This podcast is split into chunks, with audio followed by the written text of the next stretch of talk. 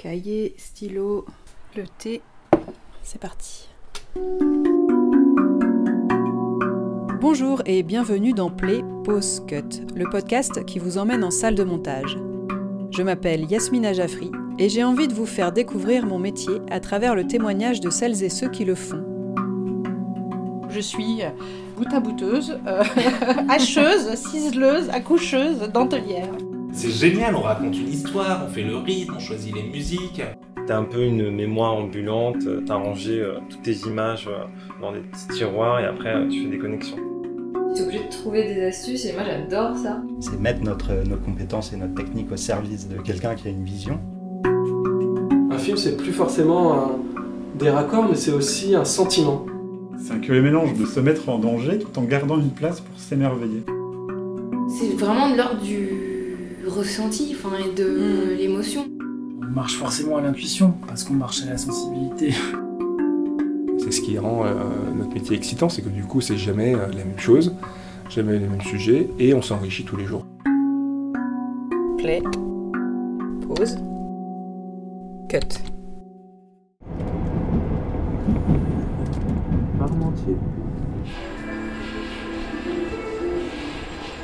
Dans cet épisode, direction le 11e arrondissement parisien. On part à la découverte d'un monteur multifonction, si on peut dire. Il a travaillé aussi bien sur des programmes de télé-réalité que sur des documentaires ou de la fiction. Mais il est aussi formateur, président de l'association Undia et même chargé de post-production à l'occasion. On a parlé des particularités du statut d'intermittent, de la Cité des sciences qui crée des vocations, de mélange des genres, mais aussi de la Star Academy comme école de la narration. Bienvenue dans la salle de Damien Labbé. Ça va?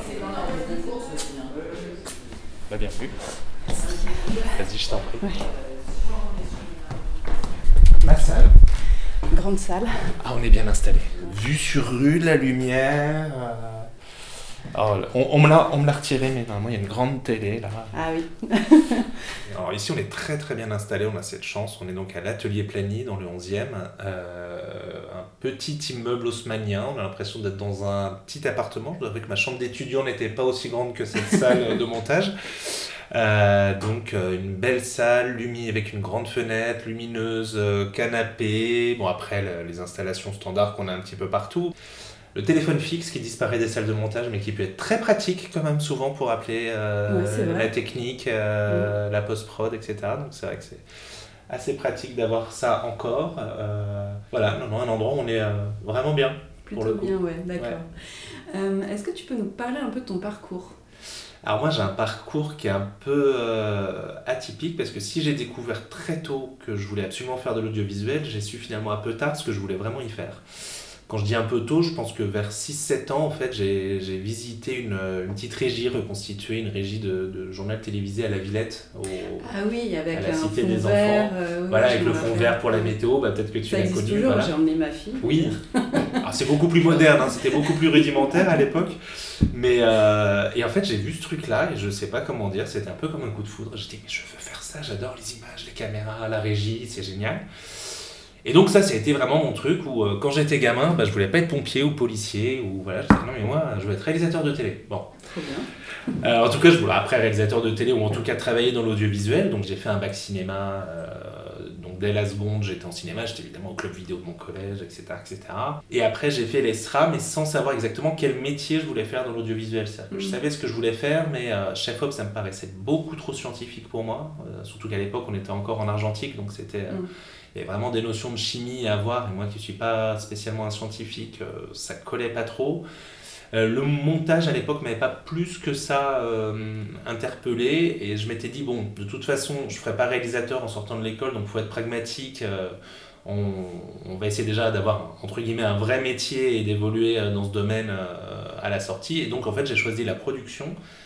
Pas forcément par un trait pour la prod en soi mais parce que dans le programme en fait ils considéraient à mon avis à juste titre qu'un bon directeur de prod doit connaître euh, sans savoir forcément les faire doit connaître tous les métiers pour euh, savoir estimer les besoins de chaque équipe. Du coup, on avait, du coup, on se retrouvait avec des cours, euh, des cours d'image, des cours de son, des cours de post-prod, euh, des cours de un petit peu tout, en plus bien sûr de tous les cours d'administration, de production, etc. Et, et du coup, voilà, j'ai suivi cette formation-là. Donc là, ça, ça préparait à être plutôt euh, chargé de prod, directeur de prod, assistant réal, régisseur, enfin toute la partie organisation logistique du tournage. Puis bah, j'ai fait des stages, hein, comme tout le monde, donc les stages qui, qui se présentent, donc bah, forcément plutôt en prod, vu que c'était le profil que j'avais. Quand on va sur un tournage, surtout quand on voit un cas régie ou même un tournage de fiction, sans savoir faire le métier de tout le monde, on comprend assez vite dans un cas ou sur un tournage qui fait quoi Mm. et pourquoi, etc., etc. On comprend bien ce que fait l'électro, on comprend bien ce que fait l'ingé son, même si on ne sait pas le faire soi-même. On voit à peu près de quelle machine ils ont besoin et comment ça marche. Quand j'arrivais en post-prod, où je voyais bien que c'était quand même un truc un peu central pour tout le monde, bah, le truc c'est qu'en post-prod, en fait, on voit des gens derrière des ordis et, et c'est assez compliqué, en fait, comme ça de l'extérieur, de... J'avais bien compris que c'était très important, hein, ce que faisait le monteur, l'assembleur, le mixeur, l'étalonneur, le graphiste, etc. Mais quand on regarde comme ça, on voit finalement, c'est vrai qu'on voit jamais rien que des gens derrière des ordi. On se dit, bon, ok, si je veux continuer dans la prod, ok, tournage, j'ai compris ce qu'ils font les gens. Post-prod, je galère un petit peu, donc je vais faire une formation à vide. Puisque c'est à vide, c'était bon, la solution qui est utilisée à peu près partout, Oui. mais qui était utilisée dans la boîte de prod où je bossais. Donc je suis allé faire une formation, mais vraiment pas pour devenir monteur, juste pour appréhender la post-prod et comprendre, euh, et comprendre un peu mieux le truc.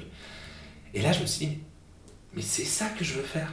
En fait, j'en ai marre de remplir des tableaux Excel et de faire des trucs comme ça, mais c'est génial, on raconte une histoire, on fait le rythme, on choisit les musiques. Je me suis dit, mais en fait, c'est de la réalisation, le montage, finalement. J'en ai pas, j'en ai pris conscience en formation, en fait, de me dire, mais en fait, tous ces trucs-là, ça vient du monteur. Et j'ai dit, mais en fait, non, mais c'est c'est fini la prod, moi, c'est ça mon boulot maintenant. Et euh, bon, bah, je suis revenu dans la boîte de prod où j'étais, où m'avait laissé euh, assistant de prod euh, qui voulait devenir chargé de prod. Et je leur dis, non, non, les, les amis, c'est fini, je veux faire du montage. Ils ont dit, ah bon Et bon, ils ont été assez sympas avec moi parce que, voilà, je pense qu'ils me connaissaient et qu'ils savaient que je- voilà, que j'étais quand même quelqu'un d'un peu sérieux. Que si je disais, non, mais je peux faire des petits trucs, ce qu'on appelle les boucles plateaux, ce qu'on fait, ce les boucles plateaux à l'époque, c'est ce qui se passe. À l'époque, c'était un monteur qui faisait ça, c'était un chef monteur d'ailleurs, c'était payé directement comme chef monteur, c'était bien. C'est plus exactement le cas maintenant. Mais... Et euh, donc pour faire voilà, les, petits, les petits extraits de sujets qui passent derrière les animateurs pour illustrer, euh, pour illustrer ce qu'on vient de voir, etc. Donc j'ai commencé en faisant ces choses-là, puis pas de fil en aiguille. euh, comme il y avait pas mal d'émissions dans cette prod, ils ont commencé à me faire faire des petits sujets simples et puis des sujets de plus en plus compliqués, etc. etc. Et ça marchait bien avec tout le monde, mais bon, c'était mon seul employeur à l'époque et cette boîte a fermé. C'était quand même une grosse boîte et qui, du jour au lendemain, en fait, a bah, mis sous la clé sous la porte et tout était terminé. Je me suis dit, bon, ok, bah, c'est la fin, quoi. J'ai mon truc là, mais en fait, c'est foutu. Et en fait, comme quoi on peut jamais euh, deviner le parcours qu'on va avoir dans l'audiovisuel, en fait, le fait que cette boîte ferme, tout le monde avait plutôt une bonne réputation parce que c'était quand même un endroit où on savait que voilà que c'était une boîte qui était assez exigeante etc donc absolument tous les journalistes et tous les chargés de prod ont retrouvé du boulot euh, quasiment tout de suite dans plein de boîtes différentes. Et en fait du coup mon nom s'est mis à circuler dans plein de boîtes. Mm. parce que en fait je me suis retrouvé à avoir d'un seul coup des contacts dans 10 boîtes J'aurais voulu décider euh, de mon plan de carrière, j'aurais jamais imaginé faire un truc comme ça, mais il se trouve que les événements ont fait que ça s'est passé comme ça. quoi. Ouais, puis on, on a des métiers où c'est difficile d'envisager un plan De de toute, carrière, façon. de toute façon. De toute façon, voilà, c'est. Et, euh, mais bon, mais d'où l'importance du réseau. C'est ça, tu c'est l'as ça. bien dit, c'est vrai. C'est ça, que- l'importance du réseau et comme quoi des fois quelque chose malheur est bon. C'est-à-dire que euh, à la fin je m'ennuyais un peu en production et du coup j'ai découvert un, j'ai découvert le boulot que je voulais faire. Je travaillais dans une boîte, elle ferme, mais finalement en fermant elle m'a ramené des contacts partout. En fait c'est vraiment comme quoi on on peut jamais deviner ce qui va se passer et que euh, voilà faut juste être ouvert et se et être ouvert à- aux opportunités, à savoir rebondir euh, sur ces choses-là. Quoi. Et du coup, j'imagine que ces boîtes-là faisaient différents types de programmes, donc tu as peut-être eu l'occasion de faire différentes. euh, de Et alors c'est comme ça que, euh, voilà, alors que j'ai commencé plutôt en, en magazine, euh, je me suis retrouvé aussi à faire de la télé-réalité, à faire du documentaire, à faire euh, maintenant de la fiction. Donc c'est vrai que j'ai cette chance euh, d'avoir euh, vraiment travaillé sur des types de programmes extrêmement différents, puisque euh, voilà, enfin je sais qu'il y a des gens qui disent non mais moi je suis monteur que de documentaire et je fais que ça, il y a des gens qui vont dire non mais moi je fais que de la télé-réalité, le documentaire ça me ferait chier, etc. Euh, Il y a même des gens qui disent que c'est presque pas le même métier. Moi, je suis pas complètement d'accord avec ça. Pour moi, c'est toujours le même métier. Ou alors, sauf à considérer qu'être comptable à TF1 et être comptable chez Renault, c'est c'est pas le même métier parce que c'est un contexte différent. Donc, oui, c'est différent de faire de la fiction, du documentaire ou de la télé-réalité. Mais ça reste quand même notre métier qui est de savoir raconter une histoire, y donner du rythme. Euh, la rendre intéressante, euh, savoir ce qu'il faut couper pour euh, justement le côté less is more, pour justement euh, ajouter en supprimant justement. Mhm. Et pour moi, ça reste le même métier, même si les codes, la grammaire et l'écriture sont différents. Et je trouve justement que les codes de, de chacun, quand on, quand on les maîtrise, peuvent nourrir l'autre. C'est-à-dire que Oui, ce qu'on apprend à faire en télé-réalité, on peut rendre du coup efficace un doc qui pourrait être un peu plombant des, bah, des fois en utilisant quelques petits artifices qu'on a l'habitude d'utiliser en télé-réalité, sans aller jusqu'au mensonge. Un documentaire reste un documentaire, une télé-réalité reste ce qu'elle est, c'est-à-dire pas tout à fait la réalité. Mais euh, il y a quand même certaines euh, techniques très efficaces du divertissement qui peuvent aussi s'appliquer de temps en temps au documentaire et qui peuvent euh, le rendre plus attractif. Et ça, on peut l'utiliser. Et c'est pareil en fiction, et c'est pareil, et même en télé-réalité, il y a aussi des choses qu'on peut apporter, qu'on peut avoir appris en documentaire pour, le, pour donner un peu plus de profondeur au programme qu'on est en train de faire, quand bien même c'est un divertissement. Euh, voilà, moi je trouve au contraire que les gens se nourrissent et qu'on se nourrit de chaque écriture euh, à chaque fois. Quoi. Est-ce qu'il y a un, projet en particulier ou une rencontre particulière qui t'a marqué ou qui t'a fait un peu euh, changer de voix ou changer de perception sur les... Il y a, il y a eu, plus- il y a eu plusieurs choses. euh, dans les deux choses que je retiendrai comme ça, je pense que j'ai vraiment appris la partie essentielle de notre boulot qui est vraiment raconter une histoire. Euh, bizarrement, ça, je l'ai appris, euh, je l'ai appris en faisant une quotidienne de la Star Academy. Alors, c'était pas du tout prévu que je le fasse et je suis venu au pied levé remplacer un monteur, un monteur malade, une Mhm. quotidienne de la Starac, comme les quotidiennes du de Secret, enfin toutes ces quotidiennes de télé-réalité d'enfermement qui étaient diffusées quasiment juste après la journée. Euh, le monteur arrivait normalement à 13h et grosso modo, il avait de 13h à le lendemain 19h pour faire un 44 minutes en fonction de ce qui se passait euh, sous ses yeux pendant qu'il était sur place. Parce que c'est quasiment euh, ça se passe en quasi temps réel puisque euh, le mardi à 19h il diffusait ce qui s'était passé dans la journée du lundi. Donc euh, c'était quand même très très speed et avec tout ça fallait bah, fallait raconter une histoire qui allait intéressante ou pas j'en sais rien mais qui en tout cas intéressait plusieurs millions de personnes euh, c'est vrai que quand on voit une quotidienne de, de ce genre d'émission, on a un peu l'impression de voir un bout à bout propre. Moi, c'était en tout cas l'impression que, que j'en avais. C'est vrai que les raccords, ils peuvent piquer les yeux. Euh, c'est pas, pas du beau montage au sens euh, l'esthétisme du raccord, euh, le plan de couple, machin, etc. Par contre, ça raconte de manière assez brute une histoire. Et en fait, j'ai appris pendant cette nuit blanche, hein, parce qu'autant dire qu'on rentre pas à la maison pour se coucher euh, quand on fait euh, ce genre d'émission, c'est on arrive à 13h, alors en plus moi comme je remplaçais quelqu'un, j'étais arrivé à 16h. On y passe la nuit jusqu'à ce que TF1 débarque à 9h du matin le lendemain, et je pense qu'il y a une espèce d'instinct de survie qui doit se mettre en place dans la nuit, à un moment où on dit de toute façon ils me laisseront pas partir tant que je leur aurais pas pondu un truc, donc il va falloir que je le refasse. Et je crois que j'ai vraiment appris un peu toute seule parce qu'on est euh, assez autonome dans, dans ces émissions-là et j'avais pas trop l'habitude. C'était il y a un bout de temps, c'était la- c'était pas la Starac qui vient de, de reprendre là, c'était la Starac euh, La première version. époque château. hein. Euh, Ouais, je pense que j'ai vraiment appris. C'est ok, donc là je suis tout seul, faut que je raconte un truc, faut que je fasse rebondir tel extrait sur tel extrait sur telle interview. Et on s'en fout que ce soit moche à l'image parce que c'est large sur large, machin, etc. En fait, c'est pas ça leur, c'est pas ça leur problème. Leur, leur sujet, c'est que ça raconte une histoire. Mm. Après, si c'est moche, on s'en fout tant que ça raconte quelque chose et que c'est logique et qu'on s'ennuie pas, ça fonctionne. Et en fait, c'est euh, là j'ai appris ouais à, faire un ours propre euh, dans la nuit parce qu'au final c'est ça. Après, il faut imaginer que voilà, s'il y avait euh, une semaine ou trois semaines plutôt de montage, ce qui est un peu plus logique pour faire un 44 minutes, ça serait un montage beaucoup plus chiadé, mais qui partirait de cette structure-là. Et Oui. puis après, on rajouterait le bon plan de coupe, on passerait beaucoup de temps à choisir les belles musiques, mettre des ralentis, des fondus au noir, tout ce qu'on veut, tout ce qu'on met d'habitude. C'est évident que sur des programmes comme ça, ce temps-là, il n'existe pas. Par contre, c'est un vrai record de réussir à, à faire une structure narrative propre et diffusable en une nuit. En vrai, c'est un, un boulot de dingue. Je l'ai pas refait 50 fois parce que c'est vraiment un rythme, euh, ça doit c'est quand même un rythme de fou. J'en ai fait fatigant. deux, trois après, mais je- non, c'est un peu trop quand même. J'avais la chance de faire d'autres projets qui se faisaient. Alors, ça peut arriver qu'on finisse tard en montage, mais quand même pas sur des extrêmes comme ça. Mais en tout cas, j'ai vraiment appris à raconter une histoire euh, avec une image et du son et sans commentaire, mine de rien, puisqu'il n'y a pas de commentaires sur ces émissions-là. Mhm. C'est-à-dire que de temps en temps, si vraiment il faut, mais ils essayent d'éviter, ils vont mettre un petit synthé contextuel, mais c'est vraiment raconté que par les interviews et par les séquences. Et c'est vrai que c'est un vrai boulot de narration qui est, qui est assez fou quand on y pense. Après, quoi qu'on pense du produit final, qu'on en soit spectateur ou pas, ça raconte quelque chose, et puis bah, force est de constater que ça intéresse les gens, il y a un enjeu, il y a une dramaturgie, il y a, il y a tout ce qui fait une histoire, quoi, et Mhm. qu'il faut quand même inventer, enfin, découvrir, inventer et pondre dans la nuit pendant que c'est en train de se passer en même temps, puisque grosso modo, les dernières images, elles arrivent quand ils vont se coucher, c'est-à-dire à 3h ou 4h du mat, et à 9h du matin, il y a TF1 qui vient regarder le produit, donc euh, c'est quand même un vrai challenge, et ça, j'ai pris une petite claque là-dessus. La deuxième, dans un genre complètement à l'opposé, c'était sur un documentaire de création pour Canal+. C'était un documentaire euh, produit par Kappa, euh, réalisé par Jérôme Mignard et Thomas Rich, qui s'appelait Hors-jeu, euh, carton rouge contre l'exclusion. C'était donc un, un documentaire qui visait à, sens- à sensibiliser sur, le, sur les, sur les sans-abri. Et il s'agissait en fait d'une Coupe du Monde des sans-abri. Mais du coup, il y avait plusieurs pays. accorder. Il y avait plusieurs pays. c'est ça? Oui, oui, ah, c'est vraiment, oui, oui, c'est une vraie Coupe du Monde. Oui, en fait, cette année-là, euh, ils ont fait ce documentaire cette année-là parce que la Coupe du Monde des sans-abri se tenait euh, sur le Champ de Mars devant la Tour Eiffel.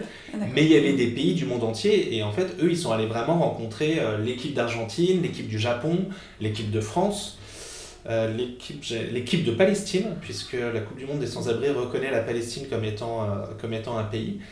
Et ils sont allés suivre un joueur de chacune de ces équipes pour qu'il et c'était vraiment euh, voilà raconter euh, une réalité difficile, mais qui permettait de raconter ce que c'est que d'être mal logé et d'être sans abri dans quatre pays différents.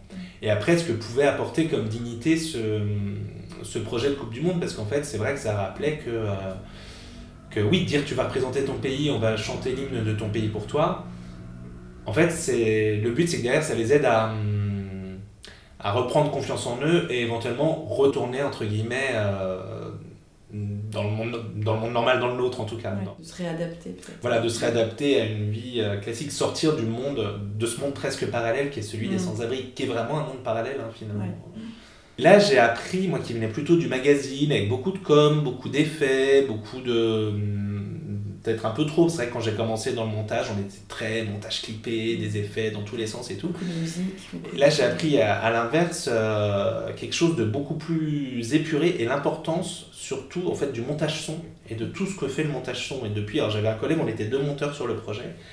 Et euh, c'est marrant, je voyais ces séquences, je voyais les miennes. Je me disais, bon, en montage image, on fait à peu près la même chose. euh, les musiques, on a pris le même catalogue, donc c'est c'est c'est relativement proche, c'est les mêmes chez Fox. Je dis, mais il y a un truc dans tes séquences que les miennes n'ont pas. Et là, je vois sa timeline et je vois qu'il y a 28 pistes de son. C'était un, un fou du montage son, Johan Perrault, il s'appelle.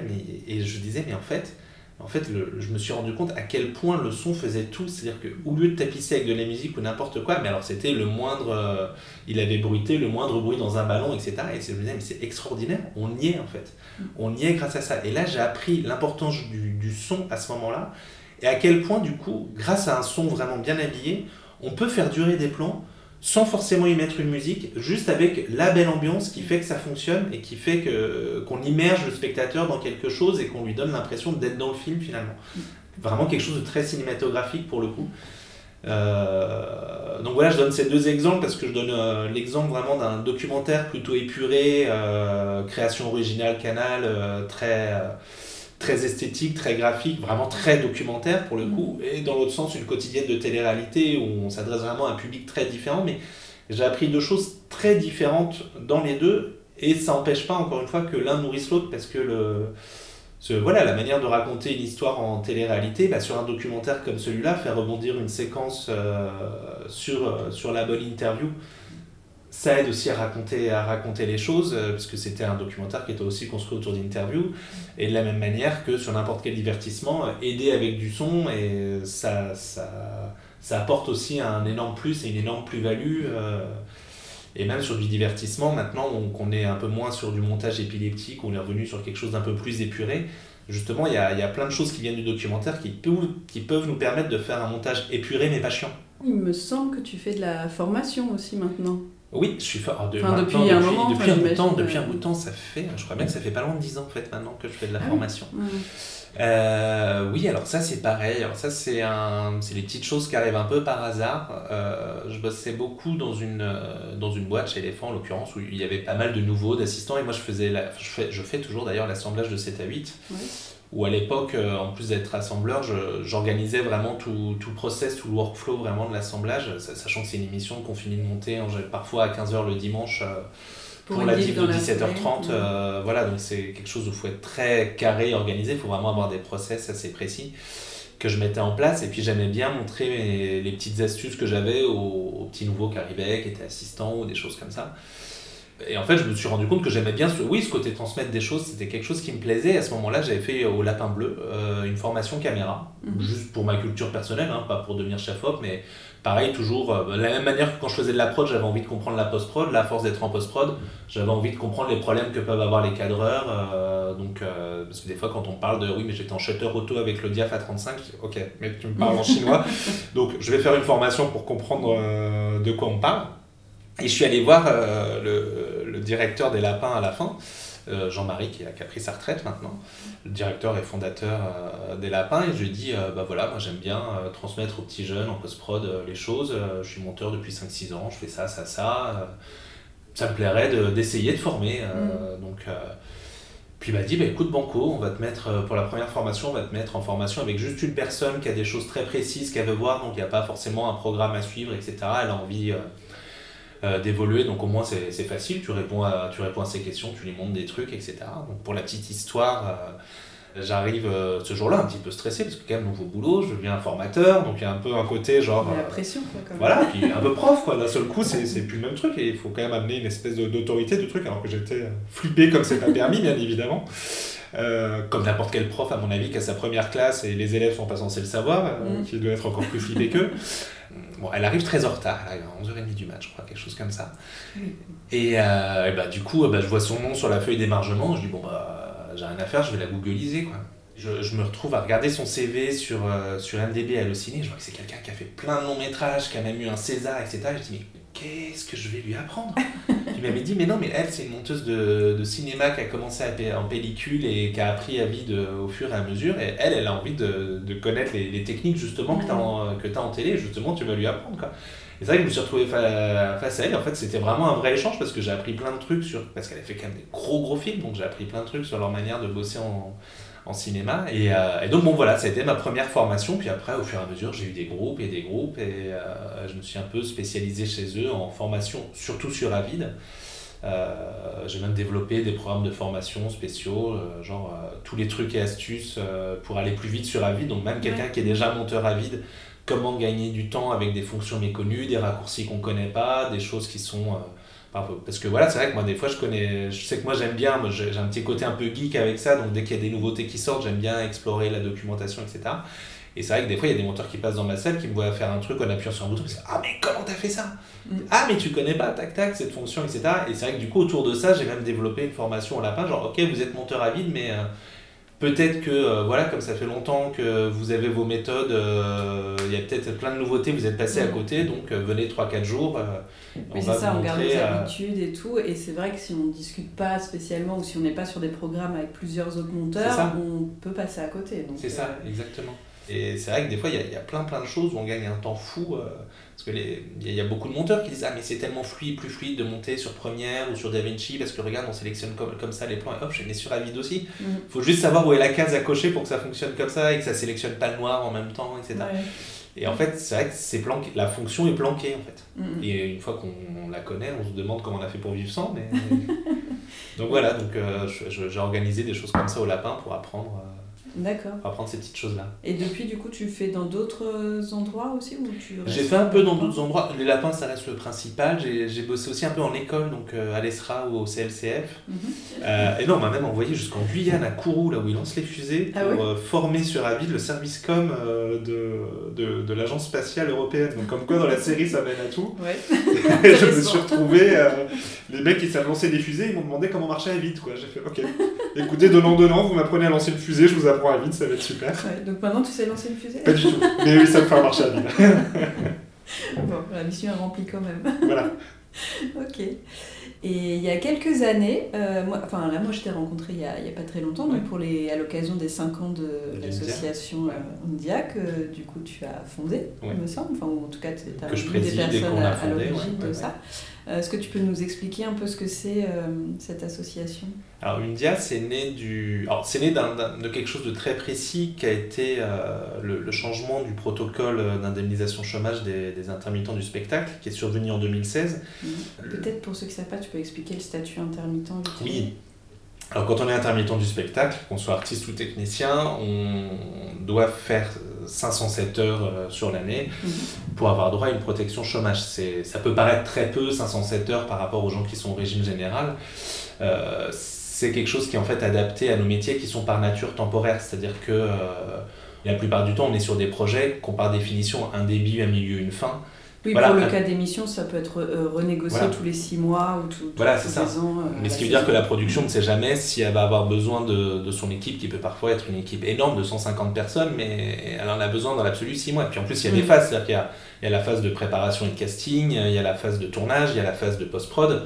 Donc euh, c'est en plus c'est pas les mêmes personnes. Donc même si la production dure 6 mois, c'est pas les mêmes personnes du tout pendant 6 mois. C'est pas le chef op qui va aller faire le montage derrière et puis c'est pas le monteur qui va faire le casting. Mm. Au bout d'un moment, c'est quand même des métiers spécialisés. Donc c'est pour ça qu'il y a l'intermittence du spectacle. Pour partir sur le truc très standard d'un tournage de long métrage de, de cinéma, tout simplement. Euh, en France, on n'a pas des majors comme, euh, comme Disney ou des choses comme ça. On, on travaille pas comme, on n'est pas des studios comme aux États-Unis. Donc c'est des petites boîtes de prod indépendantes, quand bien même elles font des énormes films, qui ont absolument pas de quoi recaser leurs 200 techniciens une fois que leur euh, tournage est terminé. Mm. Nous, en France, ça marche pas comme ça.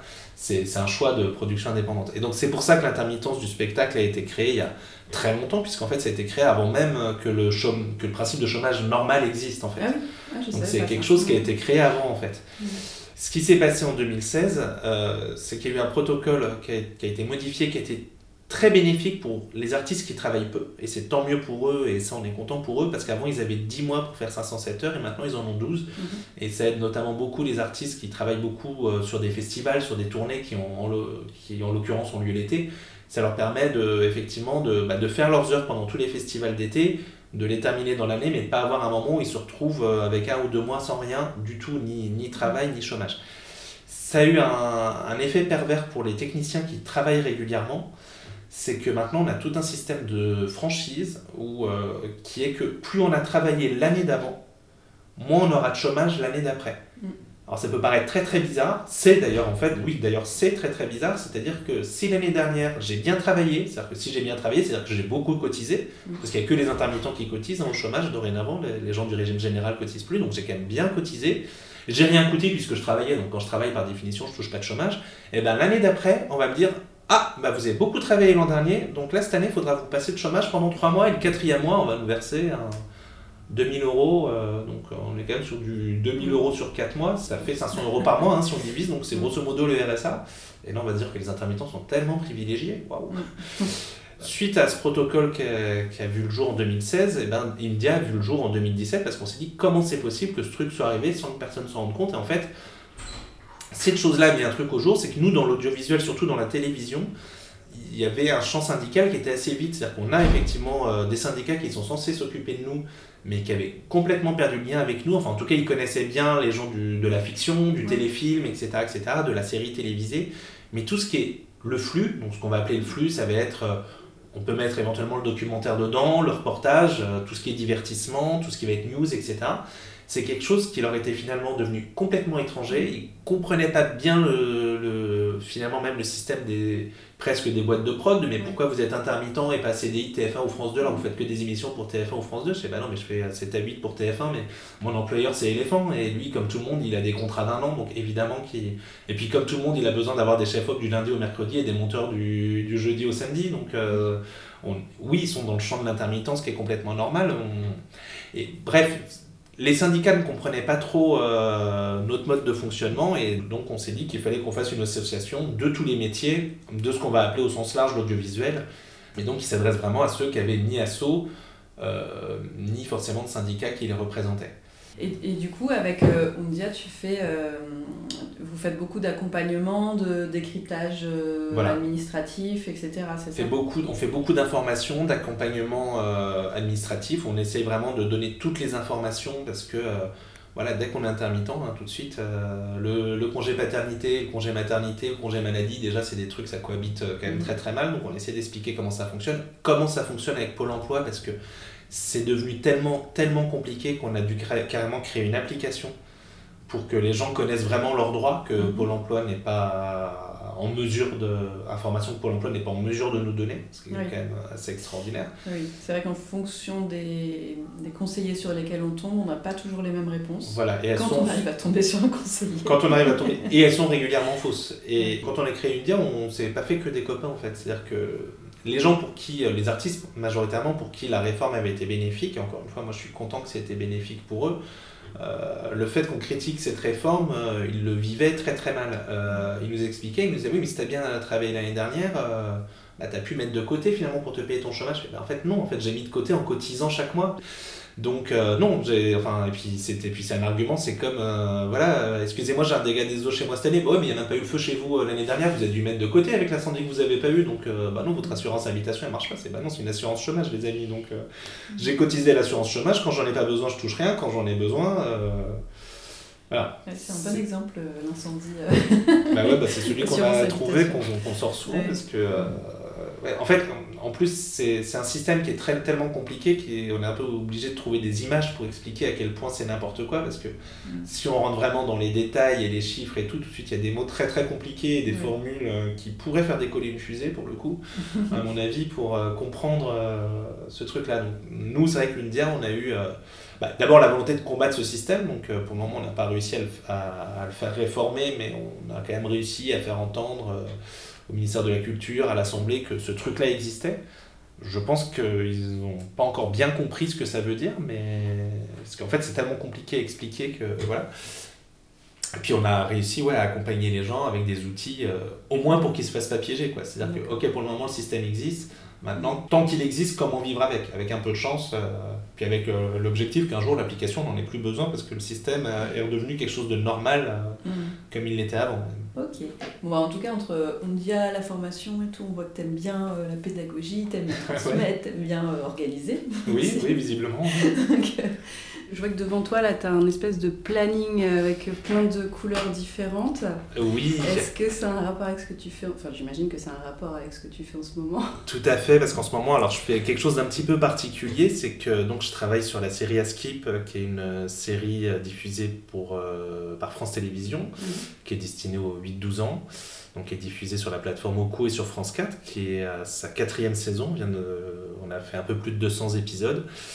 Et je suis dessus comme monteur euh, depuis le début, donc on est euh, 6-7 monteurs à tourner. Et il se trouve que là, sur cette saison, en plus du boulot normal de, de monteur, j'ai pris la fonction de chargé de post-prod sur l'ensemble de la saison. Donc euh, quelque chose de nouveau. Donc j'ai fait les, les deux à la fois, j'ai une double casquette. Et donc comme on a quand même 67 épisodes à livrer en 4 mois, j'ai effectivement un planning avec euh, plein de petites couleurs, plein de petites cases euh, qui fait peur quand on le voit comme ça. Et encore celui que tu as sous les yeux, c'est juste le dernier mois, parce que normalement ça a commencé au 16 août euh, pour se finir au 23 décembre. D'accord. Et donc euh, là, je m'apprête à livrer les derniers PAD. Donc, quand je suis arrivé, il y en avait encore euh, 67 à livrer. Mhm. Donc, dont la plupart des épisodes n'étaient pas encore tournés. Là, on arrive à la fin, donc je commence à faire à souffler, à me dire ça y est, dernière valide, dernière, euh, dernière vérif d'étalo, dernière vérif de mix, euh, dernière euh, vérif de générique, enfin toutes ces petites choses, euh, toutes ces petites choses un peu de back office que j'ai un peu que j'ai un peu découvert et appris à gérer pendant cette session. D'accord, donc tu es en charge de tout ça, tu fais toutes les vérifs et les Voilà. envois. Tout le planning, euh, bah vraiment chargé de post-prod. Quoi. Donc Mm. le planning, le booking des monteurs, euh, le, le suivi budget, vérifier que ce que facturent les prestataires est bien conforme à ce qui a été fait. euh, et en fait tout le lien avec tout le monde, avec la chaîne, avec la distribution, avec les réseaux sociaux, avec, avec le juridique, avec, avec la, prod, la prod générale chez Newen. Voilà, toutes ces choses-là. Ok, et ça, ça te plaît? Enfin, Comment ça s'est présenté cette... euh, Bah, ça s'est présenté un peu par hasard. Alors, en fait, à l'origine, il n'y avait pas de chargé de post-prod sur la série. Donc, il y avait un chargé de prod qui faisait à la fois tournage et post-prod, mais qui était basé à 7, puisque le tournage se fait à 7. D'accord. Et en fait, il s'est avéré que c'était très compliqué. Et pour l'avoir fait, moi, je peux confirmer que c'est très compliqué de le faire en, en distanciel, parce qu'en fait. euh, sur un nombre d'épisodes comme ça. Il faut savoir qu'à un moment, on avait des épisodes sur les 67, il y en avait qui étaient en cours de synchro et d'autres qui étaient en cours de livraison, et avec entre les deux toutes les étapes, entre les modifs, les talos, le mixage. Donc en fait, il faut un suivi euh, vraiment à la minute près de Mm. où en est tel épisode, etc. etc. Et en fait, à la base, euh, moi, comme je connais très bien le producteur depuis longtemps, un peu par hasard, tout en montant, j'avais commencé à faire des petits tableaux pour essayer de suivre ou, comment avancer les choses, parce que sinon on se perdait. Enfin, on en arrivait à envoyer deux fois le même épisode, mais dans deux versions différentes à l'étalo ou des choses comme ça, parce qu'à un moment, si on n'a pas un suivi hyper précis, euh, bah, on se perd. Donc j'ai commencé un petit peu à faire ça, mais un petit peu à l'arrache pour rendre service. Et finalement, de fil en aiguille, le producteur m'a dit, mais en fait, autant qu'on officialise les choses, parce que finalement, tu le fais. Puis je faisais aussi bon, ce que n'importe quel monteur peut faire dans l'absolu, mais d'organiser tous les éléments communs pour qu'on garde tout ce qui est, tout ce qui est drone, tout, ce, tout ce qui est ce qu'on appelle les estas, les biotises, des choses comme ça, Mhm. pour qu'on les garde d'une session à l'autre, que ce soit pas que les plans euh, récurrents ne soient pas effacés, etc. des serveurs. Donc euh, effectivement, j'organisais ça, puis au bout d'un moment, on s'est dit bon bah en fait, euh, si ça t'intéresse, pourquoi tu ferais pas en plus de monteur chargé de post prod Mhm. Et du coup bon. Avec toutes les missions du chargé de post-prod qui vont avec, euh, En bonus. en bonus, bien sûr. ok, d'accord. Et euh, du coup, as monté, avant ça, tu as monté des épisodes ou sur cette saison, tu as été que chargé? Non, non, j'ai fait vraiment les deux. J'ai monté à peu près, j'ai pas compté, mais j'ai dû monter à peu près un tiers des épisodes, je pense. D'accord. Hmm. En plus, de, en plus de tout le reste. D'accord. Donc, sacré boulot. Un gros boulot, ouais. C'est, bien que les vacances arrivent, je suis un peu fatigué. Et comment t'es arrivé à la fiction alors? Comment je suis arrivé à la fiction? Bah, C'est encore les rencontres. C'est, euh, c'est une fiction qui est produite par euh, Benoît Mazocco, que, je connais pour la petite histoire depuis très longtemps, parce que je le connaissais quand je faisais de la prod, mais il n'était pas forcément question qu'on, collabore plus que ça après. Après, on s'est recroisés quand j'étais monteur euh, chez M6, puis chez Kappa, etc., etc.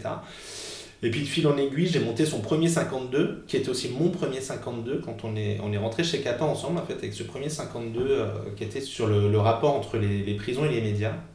C'était mon premier 52, c'était formidable parce que euh, la chaîne nous a demandé absolument aucune modification et j'ai cru que ça se passait comme ça les 52 minutes. Je trouvais ça génial, j'ai découvert après que non, c'était assez exceptionnel et que c'était pour ça que tout le monde nous applaudissait d'avoir eu un, zéro motif, c'est que en fait c'était la chance du débutant mais ça n'arrive pas souvent. Mais toujours est-il que du coup, bah, Kappa était assez content je pense de notre duo donc, euh, et lui et moi on a continué à travailler pour cette agence assez régulièrement. Et lui et moi, on a travaillé ensemble sur euh, plein de projets et c'est lui qui est passé en fait à la fiction avec Askip, qui est donc une série, mais qui se veut être une série qui est un faux documentaire en fait. Qui est, euh, en fait, on rejoint un peu pareil, toujours euh, l'idée de, de prendre les codes euh, d'un genre, genre audiovisuel pour le mettre à, à autre chose, c'est qu'en Mhm. fait, Askip, c'est censé être un documentaire tourné dans un collège avec, avec des interviews, bah, que ce soit des enfants ou des adultes euh, qui les encadrent euh, pour venir ponctuer les séquences. Donc construit comme un doc finalement.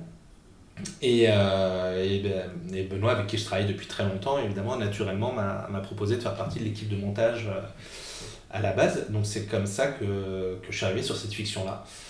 Donc pour l'instant, enfin, hormis des courts-métrages que j'ai pu faire, c'est la seule fiction récurrente que je fais. Mais j'espère qu'il y en aura d'autres qui suivront en tout cas. Mhm. Parce que c'est toujours pareil, c'est un autre exercice. C'est-à-dire que pour moi, c'est toujours du montage, donc je fais toujours le même métier, mais on est sur d'autres codes, on est sur d'autres priorités.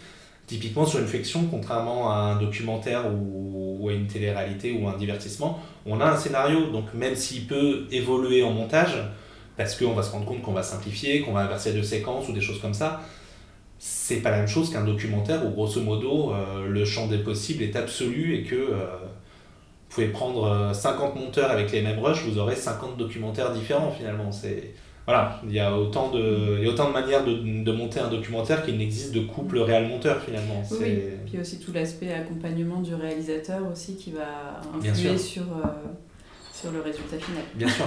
Et les réalisateurs ne sont pas les, les mêmes en documentaire aussi, c'est, sont parfois très très différents aussi, c'est pas les mêmes. euh. Mhm. Puis bon, il y a plein de sortes de documentaires différents parce que dans la case documentaire, on met quand même beaucoup beaucoup de choses, mais un unitaire sur Arte, c'est pas du tout la même chose qu'un, qu'un Prime sur RMC par exemple. Oui. Et les deux sont censés être du documentaire. Mais Mhm.